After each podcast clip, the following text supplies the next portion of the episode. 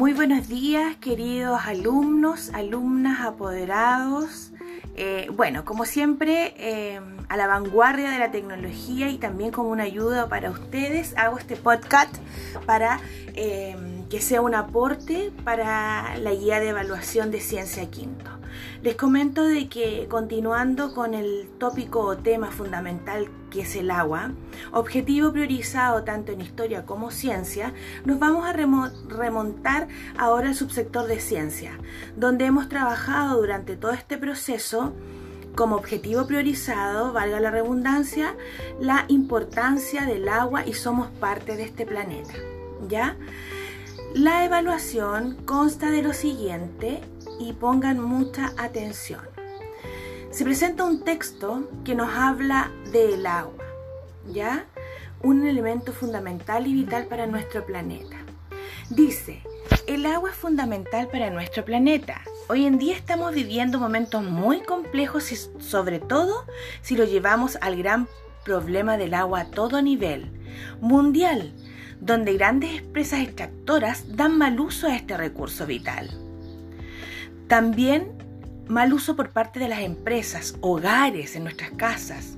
También hacen que este recurso sea muy escaso. Y obviamente si nos vamos a nuestra comuna del Melón, donde tenemos plantas procesadoras que donan, no dan el abasto suficiente ni la concordancia frente al tipo de agua y condiciones que nos permiten tener día a día. Esto nos permite tener una agua contaminada, se corta casi diariamente el rompimiento de matrices y ductos que imposibilitan tener el agua de manera efectiva y como un bien común. Es por eso que a continuación debes escribir tres situaciones complejas, es decir, algún problema que vivimos con el agua en la comuna y de manera inmediata debes escribir qué solución le encuentras tú al problema que estás viendo. Ejemplo, el agua se corta todos los días de las 4 de la tarde en adelante. Ese es el problema. La solución, me levanto temprano y junto agua para tener agua en la tarde. Bueno, a partir de eso, eh, nos vamos a enfocar luego de manera más específica en las propiedades del agua.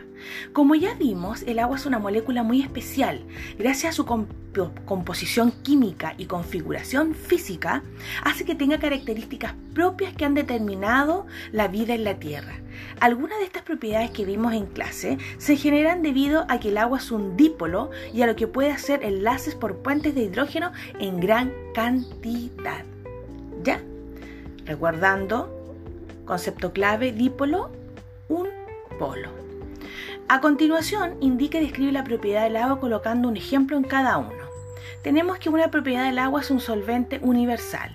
Ejemplo, cuando hacemos un jugo en polvo y este lo, disolvemos y queda un jugo. ¿Por qué? Tengo el jarrito de agua, hecho un elemento externo y al revolver queda convertido en jugo. Por tanto, es un solvente universal.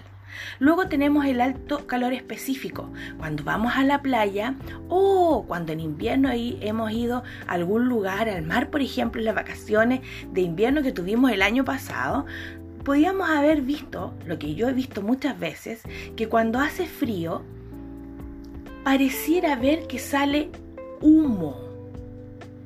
¿Se han dado cuenta? ¿Ya? Y al contrario, en el verano, cuando hace mucho, mucho calor, el agua no está caliente, el agua está natural. Por tanto, el alto calor específico es fundamental que nos permite temperar no solo el agua, sino que también el ambiente. Luego tenemos el alto calor de vaporización. Obviamente, mientras más tenemos una olla en el agua, más vapor sale. Bueno, y por último, este que es la alta tensión superficial, se han dado cuenta a veces con los riachuelos, que a veces se posan en el agua ciertos bichitos, ¿ya? ¿Y por qué no se hunden? Justamente por lo siguiente, porque la alta tensión superficial del agua permite que se mantenga unos, unos segundos paraditos. Lo mismo que echamos un papelito en el agua un una, o una hoja, esta no se hunde inmediatamente, se demora. Es esa es una propiedad fundamental que se llama alta tensión superficial. Luego, ¿qué vamos a hacer? Vamos a identificar en qué estado el agua pertenece cada imagen y cómo se encuentran las moléculas. Recuerden, las moléculas en estado sólido, líquido y gaseoso se encuentran de diferentes formas.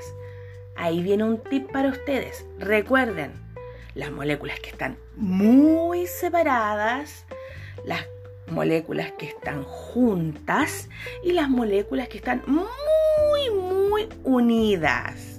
Eso corresponde a los diferentes estados. Luego en el número 3 encontramos ya siguientes imágenes donde tenemos que describir o escribir los estados en que se encuentra. Tenemos un riachuelo, un hielo, un helado, un niño tomando, bebiendo agua, unos niños en la piscina, una gota de agua que se parece a la gotita de Sval, un igloo, la ducha, una niña que está soplándose las manitos al frío y un monito de nieve. Ahí tenemos que poner debajo en su cuaderno los estados. Y para finalizar, como cierre tenemos dos ítems. Y corresponde a los procesos que ocurren en el cambio de estado completando el esquema. Recordando que los estados iniciales ya del agua son sólido, líquido y gaseoso. El paso de sólido a gaseoso directo se llama, recuerden, sublimación progresiva. Luego, el espacio, el, nombre de, del cambio de sólido a líquido se llama fusión. De líquido a gaseoso se llama vaporización. Luego en las, en las flechas inferiores o de abajo tenemos que el, estado directo de gas a sólido se llama sublimación regresiva. Luego, el estado de gaseoso a líquido se llama condensación y de líquido a sólido se llama solidificación. Recuerden que lo vimos en unas guías. Y para finalizar, muy importante, siempre dando la opción de ponerse ustedes en el lugar. Señalar la importancia del agua para los seres humanos y para el planeta. O sea, es una pregunta con dos respuestas.